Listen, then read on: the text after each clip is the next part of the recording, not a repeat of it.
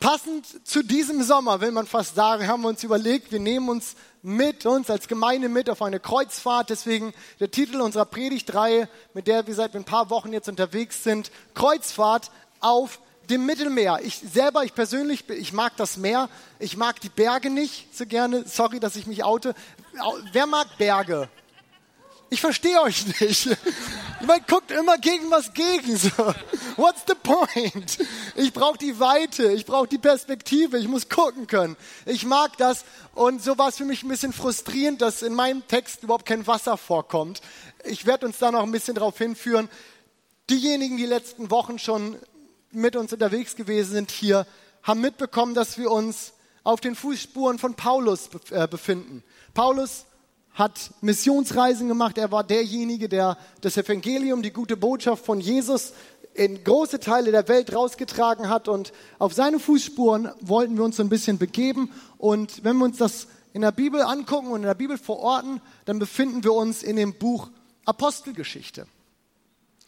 Letzte Woche haben wir von Paulus gehört und die, die da waren, erinnern sich vielleicht, dass Paulus ein dickes Stopp von Gott bekommen hat. Er wollte in die Provinz Asia gehen um dort das Evangelium zu verkünden und bekommt von Gott ein dickes Stopp. er muss seine Pläne umwerfen und auf ein neues Go von Gott warten. Ein neues, wo geht's hin? Was kommt jetzt? Was kommt als nächstes? Und als ich das so hörte, dachte ich, was für eine realistische Umschreibung unseres Glaubenslebens. Wie oft geht mir das so? Hinhören, auf Gott warten, und dann realisieren, dass das, was ich mir ausgedacht habe, doch nicht so das Nonplusultra von Plan ist. Und geht es nicht auch genau darum, eben das nicht von alleine loslaufen, nicht das selbstlose Laufen, sondern auf Gottes Go zu warten. Auch wenn es manchmal schwierig ist, auch wenn wir das Gefühl haben, Gott ist spät dran mit dem, dass er mir sagt, wo es hingeht oder was er möchte oder was die Pläne für mein Leben oder was auch immer sind auf Gottes Go zu warten, selbst wenn eigene Träume dafür sterben können. Und Paulus neues Go hieß Mazedonien. Wir lesen das in Apostelgeschichte 16, im zehnten Vers, dort heißt es, wir waren uns sicher, dass Gott uns rief, auch dort, gemeint ist Mazedonien, seine Botschaft zu verkünden. Und inzwischen haben wir die Reise fortgesetzt. Eine ganze Woche ist vergangen, von letzter Woche zu dieser. Da kann man eine Menge Fußmarsch zurücklegen und wir sind in Mazedonien angekommen. Und nachdem sich eine Frau namens Lydia bekehrt hat, wenn wir das so ein bisschen weiter verfolgen und den Text lesen, dann würden wir das mitkriegen und ich führe uns jetzt mal so ein bisschen zu unserer Textstelle hin. Diese Frau Lydia hat sich bekehrt und hat sich taufen lassen und in ihrem Haus hat sich eine Gemeinde oder hat angefangen, sich diese ganz jung, frisch gründende Gemeinde von Philippi zu treffen, immer wieder dort zu treffen. Und so langsam ging das richtig los und das Ganze nahm Fahrt auf. Und dann kriegen Paulus und Silas, Paulus ist mit Silas hier unterwegs, bekommen die Stress mit einigen Leuten. Eigentlich wollten sie nur einer Sklavin helfen. Diese Sklavin hatte Probleme, sie war krank und ihr dürft das gerne nochmal weiterlesen. Sklavin hatte Probleme und Paulus und Silas, die helfen dir, aber die Besitzer von dieser Sklavin sind überhaupt nicht mit einverstanden und die machen richtig Stunk, die machen richtig Stress und die Situation schaukelt sich ziemlich schnell auf und das, was gerade so cool war und sie sind nach Mazedonien gekommen, hatten den Eindruck, hier geht's hin und da bekehrt sich jemand, jemand findet zu Jesus und es beginnt sich eine Gemeinde zu formieren. Auf einmal ist nichts mehr so einfach. Und das ist der Punkt, an dem wir heute einsetzen wollen mit unserem Vers. Und dafür lesen wir aus Apostelgeschichte 16. Ein bisschen längerer Text, aber ziemlich cooler Text. Ihr dürft gerne dazu aufstehen, wenn wir Gottes Wort lesen. Und hierum geht's. Schnell hatte sich eine große Volksmenge gegen Paulus und Silas zusammengetan, wegen dieser ganzen Sache mit dieser Sklavin hier. Und die Beamten erteilten Befehl, ihnen die Kleider zu zerreißen und sie mit Knüppeln zu schlagen. Sie wurden geschlagen und anschließend ins Gefängnis geworfen. Der Gefängnisvorsteher erhielt Anweisung, streng darauf zu achten, dass sie nicht entfliehen konnten. Und aus diesem Grund ließ er sie in die sicherste Zelle bringen und ihre Füße in den Block schließen. Gegen Mitternacht beteten Paulus und Silas und lobten Gott mit Liedern. Die übrigen Gefangenen hörten ihnen zu und plötzlich gab es ein heftiges Erdbeben und das Gefängnis wurde bis in die Grundmauern erschüttert. Alle Tore sprangen auf und die Ketten sämtlicher Häftlinge fielen ab. Der Gefängnisvorsteher wachte auf und sah die Zellen weit offen stehen. Er nahm an, dass die Gefangenen geflohen seien, deshalb zog er sein Schwert und wollte sich umbringen. Doch Paulus rief ihm zu, tu dir nichts an, wir sind alle hier. Da verlangte der Gefängnisvorsteher Licht, lief in das Innerste des Gefängnisses und fiel zitternd vor Angst vor Paulus und Silas auf die Knie. Dann führte er sie hinaus und fragte, ihr Herren, was muss ich tun, um gerettet zu werden? Sie erwiderten, glaube an Jesus, den Herrn, dann wirst du gerettet, zusammen mit allen in deinem Haus. Dann verkündigten sie ihm und allen, die in seinem Haus lebten, das Wort des Herrn. Und noch zur selben Stunde wusch der Gefängnisvorsteher ihnen die Wunden aus. Und er und alle Mitglieder seines Hauses wurden getauft. Schließlich brachte er sie zu sich und gab ihnen zu essen. Er und alle in seinem Haus freuten sich, nachdem sie nun zum Glauben an Gott gefunden hatten. Und am nächsten Morgen schickten die obersten Beamten der Stadt Amtsdiener, um dem Gefängnisvorsteher ausrichten zu lassen, lasst die Männer frei. Der Gefängnisvorsteher berichtete Paulus und Silas so. Und die Amtsdiener, der Gefängnisvorsteher berichtete Paulus und sagte, die Amtsdiener sind gekommen, um mir zu sagen, dass ihr frei seid. Geht in Frieden. Aber Paulus erwiderte, sie haben uns ohne Prozess öffentlich äh, ausgepeitscht und ins Gefängnis werfen lassen, obwohl wir römische Bürger sind. Und jetzt erwarten sie, dass wir uns einfach fortschleichen? Niemals. Sie sollen selbst kommen und uns freilassen. Die Amtsdiener überbrachten den Beamten diese Nachricht und diese fürchteten sich, als sie erfuhren, dass Paulus und Silas, die römische, die römische Bürgerschaft besaßen. Sie kamen ins Gefängnis und entschuldigten sich bei ihnen. Dann führten sie sie heraus und baten sie inständig, die Stadt zu verlassen. Daraufhin kehrten Paulus und Silas in Lydias Haus zurück, wo sie, sich mit den, wo sie mit den Gläubigen zusammenkamen und sie noch einmal ermutigten, bevor sie die Stadt verließen. Dürft euch gerne setzen. So viel zu der Geschichte für heute. Ein wenig länger der Text ja mal, aber wir wollen einfach mal so ein bisschen mitgehen und mitkriegen, was passierte damals zu dieser Zeit und in dem Text so ein wenig arbeiten und schauen, was können wir aus diesem Text mitnehmen, für uns heute auch. Und ganz ehrlich, an Paulus Stelle hätte ich in Mazedonien was anderes erwartet ich meine, Gott hatte sie da doch hingeschickt, oder nicht? Wir haben es ja gerade noch mal gelesen und versucht nachzuvollziehen. Und Andi hat uns da letzte Woche darüber erzählt, über diese Vision, die sie hatten und diesen Mann, den er im Traum gesehen hat. Gott hatte ihn da doch hingeschickt. Soweit wir das sehen können, ist das hier nicht so ein kleiner Ausflug von Paulus, den er macht und Gott muss ihn da jetzt irgendwie rausretten, weil der sich in irgendeine Schwierigkeit manövriert hatte. Nein, Gott hatte sie da doch hingeschickt. Und trotzdem das. Klamotten vom Leib gerissen, geschlagen, ausgepeitscht, im Gefängnis, Füße im Fußblock. Und ich habe mal nachgelesen, bei Wikipedia, muss ich ja zugeben, habe ich das gelesen. Der Fußblock, das war eine der schmerzvollsten Festungsmethoden, weil anders als bei anderen Sachen wie Seilen oder Ketten oder sowas, beim Fußblock dem Gefangenen im Grunde genommen alle Bewegungsfreiheit genommen war. Im innersten Loch, dunkel. So sitzen sie da jetzt. Und nun?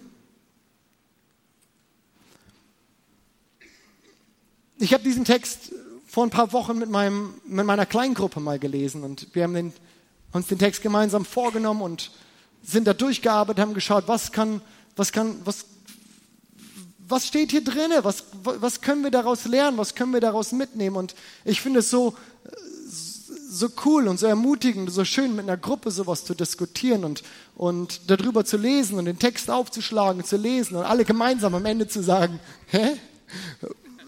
Und dann entwickeln sich die Gedanken und man kann sich darüber austauschen, es, es, es entsteht was und das ist so bereichernd. Jedem, der keine Kleingruppe hat von euch, ich kann euch nur ermutigen, sucht euch eine Kleingruppe. Das ist so bereichernd, gemeinsam über den Glauben zu reden, gemeinsam Bibel zu lesen, gemeinsam diese Themen mal nachzuspüren.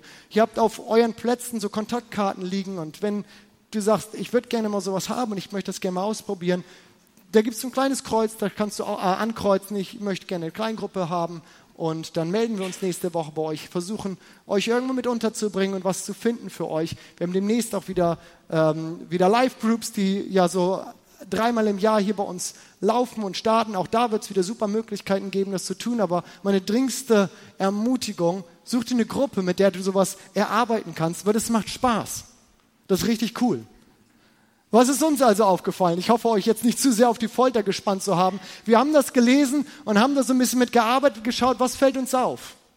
Das Erste, was uns aufgefallen ist, ist der Lobpreis dieser beiden hier in dieser Situation. Ich meine, das ist ja schon erstaunlich, oder?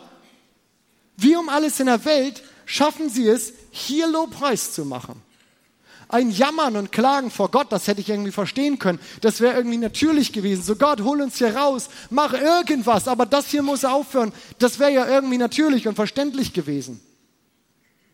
Aber die Bibel sagt, dass sie lobten, dass sie Gott lobten mit Liedern. Das ist schon erstaunlich, oder? Das ist stark. Wie geht das? Wie kann ein Mensch in so einer Situation da stehen, da sitzen Füße im Block und Gott loben.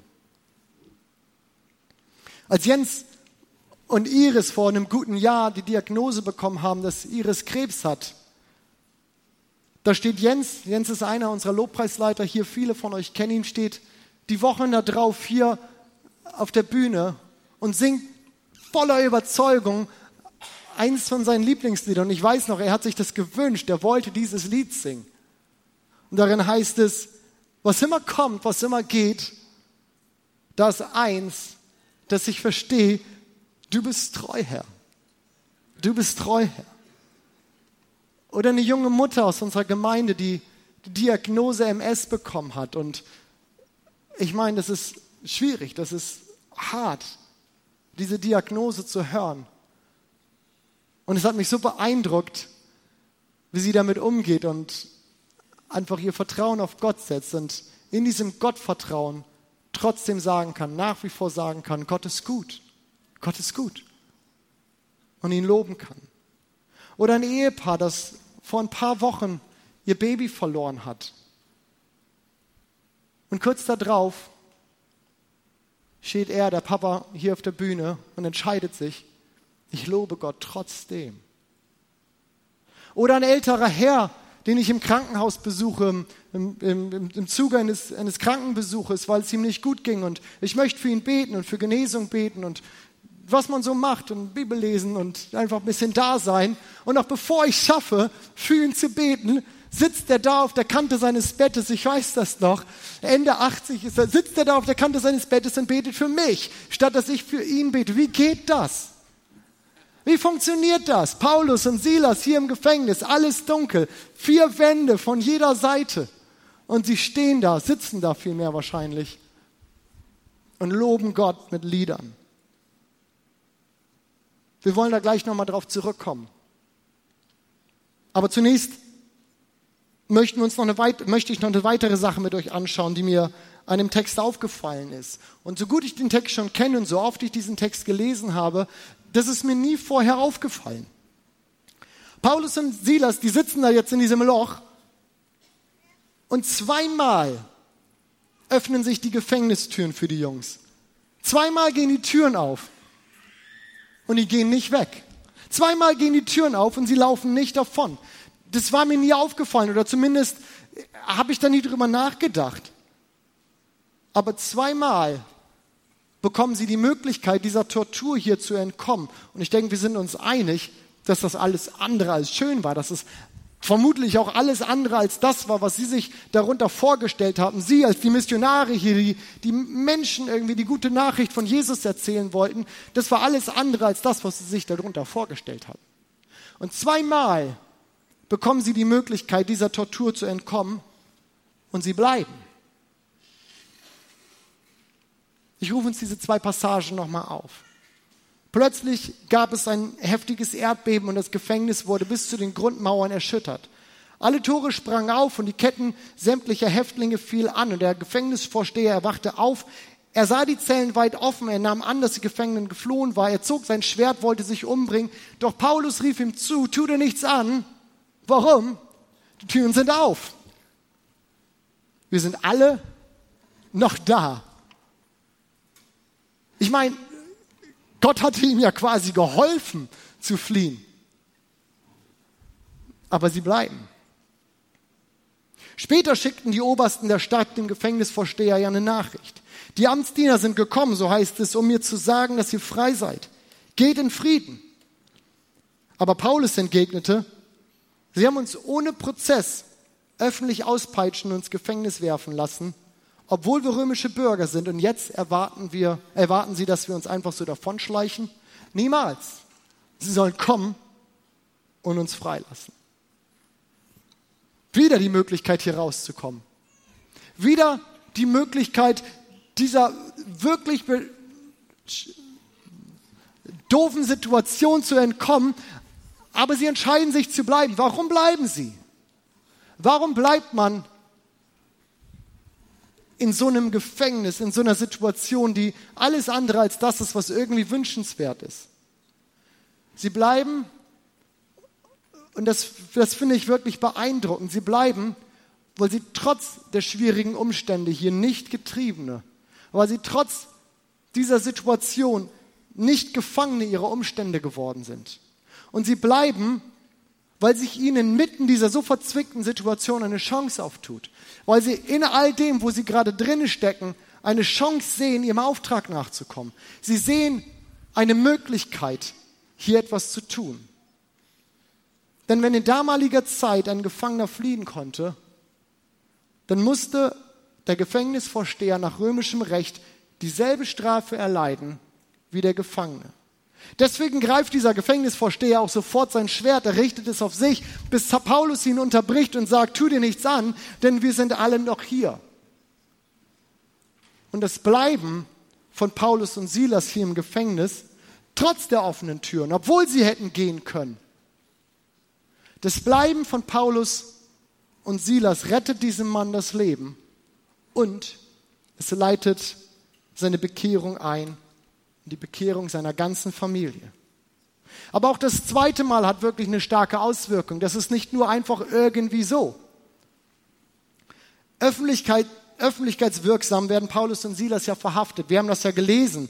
Eine ganze Volksmenge, die ganze große Volksmenge war bekannt, äh, zusammengekommen, als die äh, Beamten hier kommen und ihnen die Kleider abnehmen und die auspeitschen. Und mit dieser Aktion waren Paulus und Silas ja nicht nur ins Gefängnis gekommen. Klar, das ist passiert, das war das, das war das eine Ergebnis davon. Aber mit dieser Aktion wird im Grunde genommen auch die ganze Reputation, die ganze, die ganze, die ganze Stellung dieser sich jung gerade gründenden Gemeinde in dieser Stadt zerstört. Denn für wen, für was stehen Paulus und Silas? Sie stehen für diejenigen, die mit dieser Botschaft, dieser Botschaft von Jesus in diese Stadt gekommen sind. Sie stehen für diejenigen, die, um die sich immer wieder diese Gruppe dort versammelt und hören wollen. Was heißt das? Wenn sie also in der Öffentlichkeit hier ausgepeitscht und ins Gefängnis geworfen wird, zerbricht die ganze Reputation und das, was sich hier gerade aufbaut von Gemeinde. Statt also zu gehen, statt sich einfach aus dem Stab zu machen, wie die Obersten der Stadt es hier vorschlagen, denken Paulus und Silas einen Schritt weiter und sie verlangen auf diese öffentliche Demütigung auch eine öffentliche Entschuldigung und sie rücken so das Ansehen der Kirche wieder in ein anderes Licht. Und das Ganze bei all dem Risiko, das das birgt, bei all dem Risiko zu bleiben in dieser Situation, die so schwierig ist. Und ja, das hätte auch ein anderes Ende nehmen können. Keine Ahnung, was die noch hätten machen können, aber dass das Ganze so ausgeht, ist sicherlich alles andere als selbstverständlich, wenn die Obersten der Stadt dir sagen, okay, du bist frei und du sagst, vergiss es, ich gehe hier nicht, ihr müsst kommen und euch entschuldigen. Das hätte auch anders ausgehen können. Mich hat das ins Nachdenken gebracht.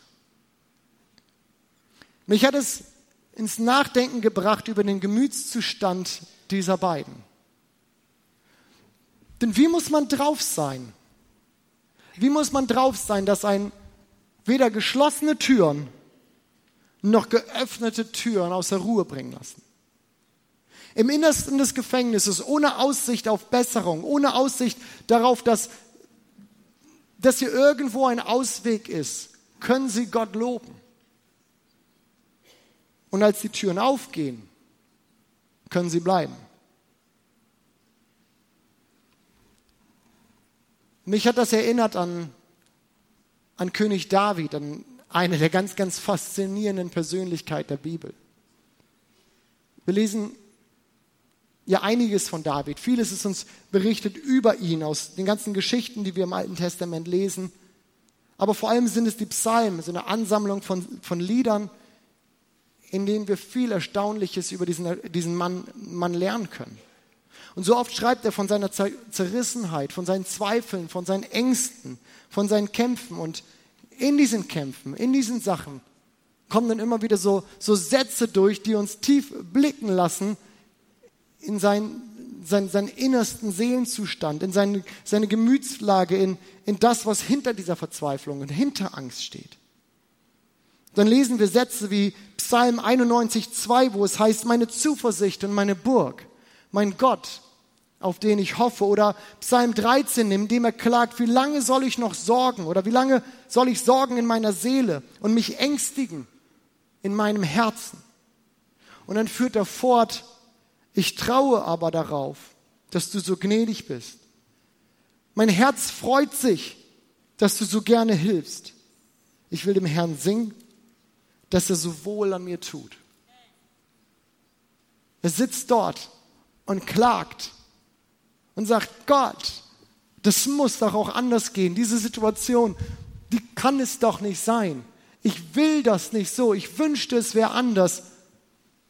Und dann sagt er, aber ich will trauen auf dich. Und ich will dem Herrn singen, dass er gut an mir tut. Kriegt ihr die Verbindung zu der Geschichte von Paulus und Silas? Kriegt die, Geschichte von, äh, die, die Verbindung zu den Geschichten, die ich uns am Anfang erzählt habe? Das ist die gleiche innere Gemütslage, die wir hier bei, die wir hier bei, bei David sehen. Das ist die gleiche Gemütslage, die Paulus und Silas veranlasst zu handeln, wie sie handeln. Es ist ein tiefes, tiefes Vertrauen, das sie auf Gott setzen.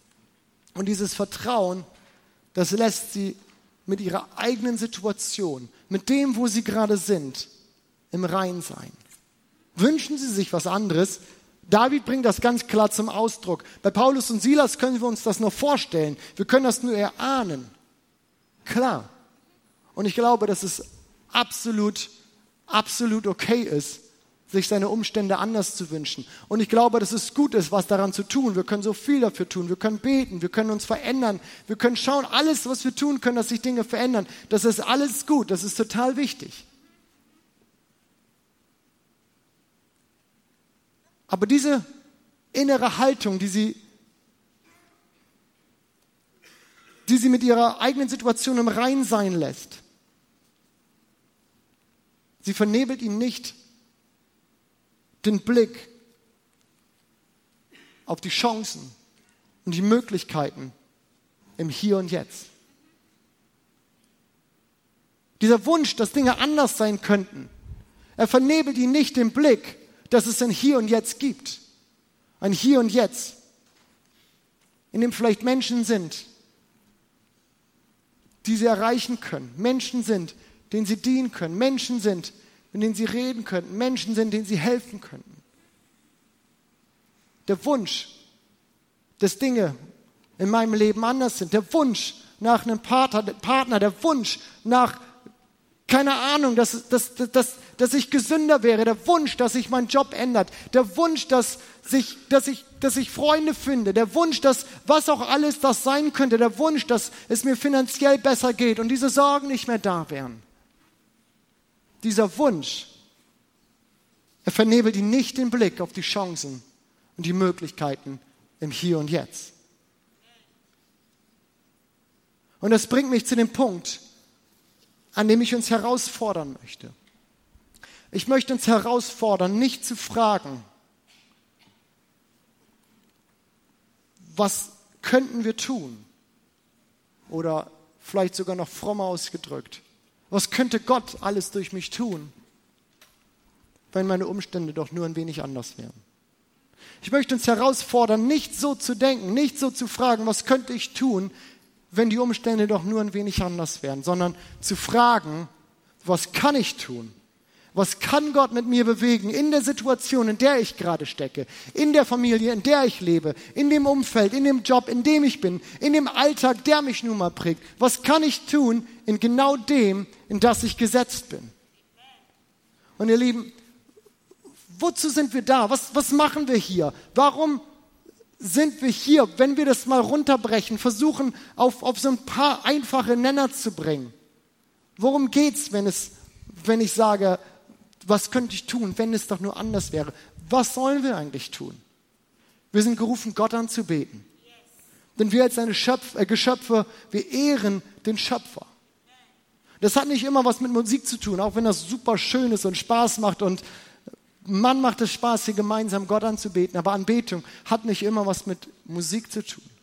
Es hat was zu tun mit meiner, meiner Herzenshaltung, mit der Art und Weise, wie ich Gott begegne, mit der Art und Weise, wie ich, wie ich ihn sehe. Ich als Mensch und Gott als Gott, Gott als der, der, den ich ehre, dem ich mich unterordne, wo ich sage, du bist Gott, du hast das Sagen, ich bin Mensch, ich bin Geschöpf, du bist Schöpfer. Das ist Anbetung, diese Haltung Gott gegenüber zu sagen, er ist Gott und nicht ich. Und dann sind wir Hoffnungsträger. Wir können Menschen die Hoffnung weitertragen, weiterbringen, die wir erfahren haben, die gute Botschaft von Jesus, die frei macht, die rettet oder wie wir es hier gerne ausdrücken, dass Gott Fremde zu Gott Freunden werden, weil das Evangelium, die Botschaft von Jesus Menschen frei macht und er rettet. Und wir dienen Menschen und wir helfen ihnen, wo wir können. Warum? Weil Gott ein menschenverliebter Gott ist. Er ist ein menschenverliebter Gott, der jedem Einzelnen nachgeht. Wir haben es gerade eben gesungen, der jedem Einzelnen nachgeht. Und wir wollen ihm nachmachen. Wir wollen es ihm nachtun. Wir eifern dem nach und sagen, ja, Menschen verliebt, Menschen dienen, helfen, wo wir können. Warum erzähle ich uns das? Aus dem Ganzen, was wir gelesen haben und gehört haben bei Paulus und Silas und, und diesem scheinbar wow, verrückten Gemütslage, in der sie sind und dass sie da im Gefängnis sitzen können und, und, und, und Gott preisen können und die Türen gehen auf und sie sind nicht gefangen in ihrer Situation, sondern sehen, was drumherum ist. Und wir sitzen so oft da und denken so, ich sitze so oft da und denke, Mann, ey, wenn das ein bisschen anders wäre, das könnte, man könnte so viel tun. Ich könnte so viel bewegen oder, oder wenn das so wäre, dann, dann, dann das. Wenn, dann, all diese Formulierungen und wir nehmen uns gefangen in, in diesem, wenn Dinge anders wären, dann, dann könnte man was anderes machen. Warum führe ich uns auf, was unser Auftrag ist, warum wir hier sind, was uns Menschen prägen sollte und prägt in dem, warum wir hier sind? Weil wir für all das, für all diese Dinge Gott anbeten, Hoffnungsträger sein, Gott Fremde zu Gott Freunden und Menschen dienen. Überhaupt keinen besonderen Kontext brauchen. Wir brauchen da keine besonderen Gaben für und weiß Gott müssen wir nicht alles verstanden haben. Mitnichten. Ich brauche dafür keinen anderen Job. Ich brauche dafür nicht mehr Zeit, auch wenn ich mir das immer wieder einrede. Ich muss dafür nicht gesünder sein. Ich muss dafür nicht erst auf einen Missionseinsatz fahren. Es muss nicht erst wieder Sonntag werden. Oder ich bräuchte eine krassere Vergangenheit, damit man irgendwie einen dollaren Unterschied sieht und ich was zu erzählen hätte. Ich müsste meine Beziehung aufgeräumt haben, wenn ich erstmal die Schule abgeschlossen habe oder wenn ich erst mein erstes Gehalt habe oder wenn ich endlich mein Auto aus der Werkstatt abgeholt habe. Dann, nein! Für all diese Dinge braucht es überhaupt keinen besonderen Kontext. Diese Liste ließe sich endlos fortführen und ich denke, jeder von uns kennt so eine Ausrede. Doch die Frage ist, was geht? Nicht, was könnte sein. Was geht? Was geht jetzt? Was geht in meinem Alltag? Was geht in meinem Kontext? Und was hindert mich daran, das zu tun? Ich möchte uns eine kleine Geschichte erzählen. Vor einigen Wochen hat uns ein Ehepaar aus, dem, aus, aus unserer kleinen Gruppe von einem anderen Ehepaar, von Freunden von ihnen erzählt, die in Spanien wohnen und, und schwanger sind. Und sie sind zum, zum Frauenarzt gegangen zu einer Untersuchung und sie bekamen die traurige Nachricht, dass nicht alles in Ordnung ist mit ihrem Kind. Dass das Kind wohl einen Herzfehler hat und, und, und, und, und Fehlbildung, so richtig genau kann man das ja oftmals auch nicht richtig sagen. Und das war eine unheimlich schwierige Situation für diese Familie. Die Frauenärztin empfahl diesem Paar, das Kind abzutreiben. Und sie haben sich noch mehr Rat geholt, die anderen Ärzte in der Praxis gefragt. Und auch die sagten, Schwangerschaftsabbruch wäre, wäre das Beste. Und sie haben einfach stark dazu geraten. Und dieses, dieses Paar, dieses, dieses Ehepaar war einfach in einer ganz schwierigen Situation und in so, so einem Kampf auch für und, und, und mit sich selbst. Auf der einen Seite diese schlechte Nachricht, eine schlechte Nachricht nach der anderen. Und dann der Rat dieser Fachleute. Und auf der anderen Seite ihre Überzeugung, die Überzeugung, dass sie dieses Kind zur Welt bringen wollten. Und wir haben für sie gebetet, für diese ganze Situation gebetet. Und an dem Abend, als wir diese Geschichte von Paulus und Silas gelesen haben und darüber gesprochen haben, hat dieses Paar aus unserem Hauskreis uns, uns, uns später abends noch eine Nachricht vorgelesen von dem Paar aus, aus Spanien. Und dort hieß es, dass das Baby jetzt keine Anzeichen mehr hat für Krankheiten oder irgendwelche Fehlbildungen. Und die Frauenärztin, sie konnte das nicht fassen, das war völlig unbegreiflich für sie. Aber das, das, das, das Coole, das in sich ist schon total cool, aber und das war das, was mich an diese Geschichte so erinnert hat und warum ich uns das heute erzähle. Was ich so erstaunlich, so stark fand, ist, dass dieses Paar noch in der gleichen Nachricht uns bittet, jetzt für die Frauenärztin zu beten, denn sie haben das Gefühl, dass sich hier eine Tür aufzieht zu ihrem Herzen und sie ihr von Jesus erzählen können. Und ich dachte so, Mann, Paulus und Silas, Türen sind zu, das Gefängnis und sie sitzen da und setzen ihr Vertrauen auf Gott und können Gott loben. Die Türen gehen auf und Paulus und Silas, sie sehen diesen Gefängnisvorsteher und sagen, wir sind alle noch da, tu dir nichts an. Und hier haben wir ein Ehepaar, das in einer wirklich blöden Situation ist. Es ist alles andere als schön und das, was man sich wünscht und vorstellt. Und die Türen öffnen sich für sie. Sie kriegen die Nachricht, dass es okay ist keine Krankheiten mehr. Aber statt wegzulaufen, rauszulaufen, weg, zu sagen, ich will da nichts mehr mit zu tun haben, da wo wir diese schlechten Nachrichten gekriegt haben, raus aus, aus verdrängen, weg von dem, was uns echt so eine schwere Zeit be, äh, äh, beschert hat. Bleiben Sie drinne. Und Sie sehen diese Ärztin und beten für sie und sagen, diese Frau soll auch Jesus kennenlernen. Denn die Hoffnung, die sie haben, die sie tragen, die ist genauso auch für diese Frauenärztin da. Mitten im Alltag, mitten in so einer blöden Situation. Oder die Geschichte, die wir vorhin gehört haben von, von Ali. Tommy hat uns damit reingenommen. Das war so stark, am Mittwoch da zu sitzen und, und ihm zuzuhören und mitzubekommen, was sich da in seinem Leben verändert hat und wie er Jesus kennengelernt hat und wie er so in seinem kindlichen Glauben davon erzählt, mit Kirche und Gott und allem überhaupt nichts am Hut gehabt. Er kennt die richtigen Vokabeln nicht, weiß überhaupt nicht, wie er sich ausdrücken soll im Ganzen. Aber du, du spürst es einfach ab. Hier ist jemand, der hat Hoffnung entdeckt. Der hat Jesus entdeckt.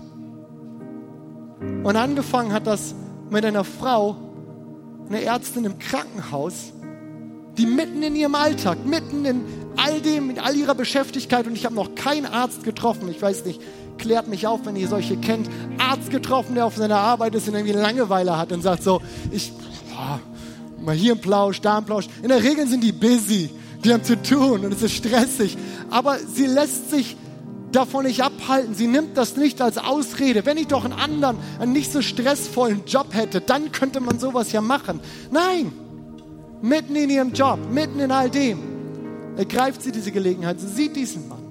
Sie redet mit ihm über Jesus und wow, was daraus passiert ist. Wow, wie sich dieses Leben verändert hat. Aber sein Anfang nimmt all das in unserer inneren Haltung Gott gegenüber. In dem Vertrauen, dem Vertrauen Gott gegenüber, dass, dass diese Person uns alle mit unserer eigenen Situation im Rein sein lässt. Selbst wenn es nicht schmeckt. Und ja, wir müssen uns nicht mit allem abfinden und wir dürfen beten und kämpfen und unser Leben gestalten. Aber nichts davon sollte uns so gefangen nehmen, dass wir unsere Möglichkeiten im Hier und Jetzt übersehen. Lieben, nichts davon sollte uns so gefangen nehmen, dass wir die Möglichkeiten im Hier und Jetzt übersehen. Steh doch gerne mit mir auf. Ich möchte für uns beten. Ich möchte beten für dieses Vertrauen. Ich möchte beten für das, was diese Menschen, von denen wir heute gehört haben, was sie prägt, dieses tiefe Vertrauen in sich, dass sie mit ihrer Situation im Reinen sein lässt, selbst wenn nicht alles toll ist, selbst wenn es tausend Dinge gibt, die anders sein könnten oder man sich anders wünscht, aber zu sagen, Gott, ich bin hier und ich vertraue dir. Meine feste Burg, meine Zuversicht, mein Gott, auf den ich hoffe. So sagt David das. Wie sagst du das? Was ist dein Gebet? Was ist dein Ausdruck des Vertrauens Gott gegenüber, wo du ihm sagst, Gott, du bist mein Halt. Ich halte mich an dir fest. Und was auch immer es ist, ich setze mein Vertrauen auf dich. Ich möchte für uns beten und für dieses Vertrauen bitten, für jeden von uns. Jesus, ich bitte dich, dass wir heute aus diesem Gottesdienst, aus diesem Vormittag rausgehen und selbst für uns, unsere Formulierung, für uns, unseren Ausdruck finden, wo wir sagen können, Gott, ich vertraue auf dich. Ich bitte dich, Jesus, dass du uns deine Liebe, dass du uns deine Barmherzigkeit, dass du uns diese Hoffnung, die du schenkst, ganz neu offenbarst, dass dort, wo es uns schwerfällt, dort, wo es Situationen in unserem Leben gibt, in denen wir es nicht aushalten, aus denen wir raus wollen, Dort, wo wir vor geschlossenen Türen stehen und, und da keine Ruhe drin finden. Dort, wo wir offene Türen sehen und einfach nur weglaufen wollen, Herr. Wo du uns diese Ruhe gibst und sagst, ja, Gott, aber wir vertrauen auf dich in all dem hier.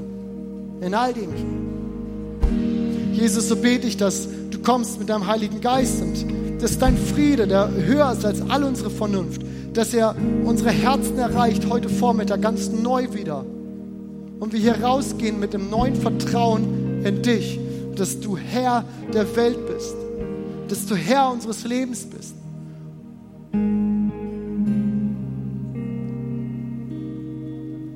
Und dass dir nie irgendwas,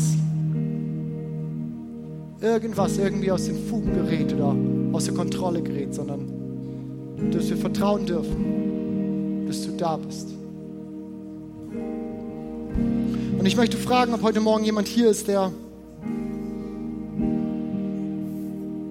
der vielleicht in genau so einer Situation ist, dass, das ist so mein, mein Eindruck, dass, dass da geschlossene Türen für dich sind und du das Gefühl hast, du sitzt in so einem Gefängnis wie Paulus und Silas oder eine der anderen Geschichten, von denen ich heute erzählt habe.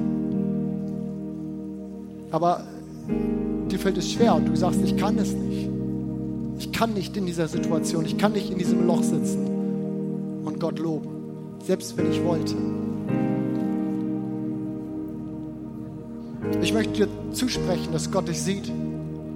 Und auch wenn du das Gefühl hast, dass es Wände um dich herum gibt und eine Decke und alles zu ist und dein Loch einfach dicht ist, dass Gott dich sieht und dass er dich nicht allein lässt da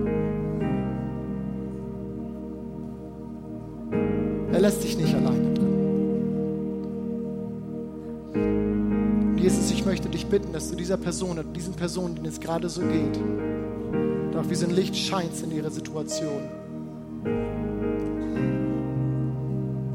In Hoffnung einfach ganz neu geboren wird. In ihrer Situation. Ich, ich lade dich ein. Ich möchte dich ermutigen, zu probieren, das Gott neu wieder auszudrücken. Ihm zu sagen, Gott, ich kann das nicht, aber ich würde gerne. Und schau mal, was passiert. Gott darüber, mit Gott darüber ins Gespräch kommst, wenn du sagst, ich kann nicht, aber ich würde. Wenn ich es könnte, dann würde ich. Red mit ihm darüber. Sprich mit ihm darüber. Und ich möchte fragen, ob heute Morgen jemand hier ist, der diesem Jesus, von dem ich erzählt habe, der den überhaupt nicht kennt. Und du hörst dir das an und denkst, das ist ja interessant und das ist ja spannend, und ich möchte sagen, du kannst diesen Jesus kennenlernen. Wenn dieser Jesus noch nicht dein Gott ist, dieser Jesus, der Hoffnung geben kann, selbst in den schwierigsten und hoffnungslosesten Situationen, dieser Jesus würde dich so gerne kennenlernen und kann, so wie er diesen Personen hier Hoffnung gegeben hat, eine Zuversicht, das genauso für dich tun, in deinem Leben. Und ich werde gleich fragen, ob jemand hier ist und würde dich bitten, dass du mir kurz deine Hand zeigst, wenn du sagst, ich möchte diesen Jesus gerne kennenlernen. Und du musst wirklich nicht alles verstanden haben.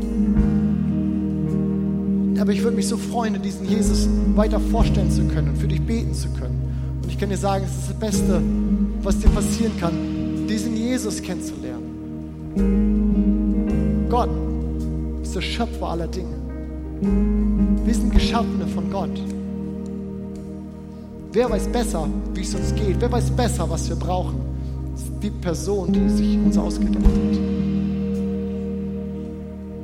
Und wenn dein Herz pocht und du gerade merkst, da ist etwas und du würdest dem gerne mal irgendwie näher kommen, dann hier meine Frage. Bist du da und du würdest Jesus gerne kennenlernen heute Vormittag? Dann zeig mir doch kurz deine Hand. Ich würde mich freuen, für dich beten zu können. Dankeschön.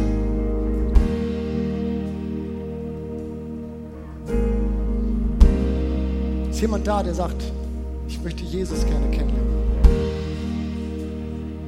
Danke. Jesus und ich danke dir für jede einzelne Person, der du heute Morgen ins Herz gesprochen hast. Und ich bitte dich für jeden einzelnen von uns, Herr, dass dass wir unser Vertrauen ganz neu in dich setzen können, Jesus, und, und im Rein sein können mit dem, wo wir gerade, wie wir gerade leben, wo wir gerade stehen, Herr, was, was unser Leben prägt. Aber ich bete insbesondere für all diejenigen, Jesus, die dich nicht kennen. Und jetzt gerade gesagt haben, sie dich kennenlernen wollen. Ich bete, Vater, dass du einziehst mit Hoffnung in ihr Leben, Jesus. Und kommt auch gerne nach dem Gottesdienst hier mit nach vorne. Wir haben Gebetsteams an den Seiten gleich stehen. Ich werde hier vorne mitstehen. Wir würden uns freuen, euch einfach mehr erklären zu können von dem, was Jesus für uns getan hat. Und für jeden von uns wünsche ich, dass wir rausgehen aus diesem Tag, aus diesem Vormittag, in das Morgen, ins Übermorgen, in die nächsten Wochen und ganz neu in uns tragen, dass es eine Hoffnung gibt, die in uns lebt und was auch immer so ist in unserem Umfeld, was auch immer wir uns anders wünschen, dass wir nicht Gefangene unserer Umstände sind, sondern in all dem in all dem sehen können, die Möglichkeiten, die Chancen sehen können, die sich uns bieten in unserem Hier und Jetzt.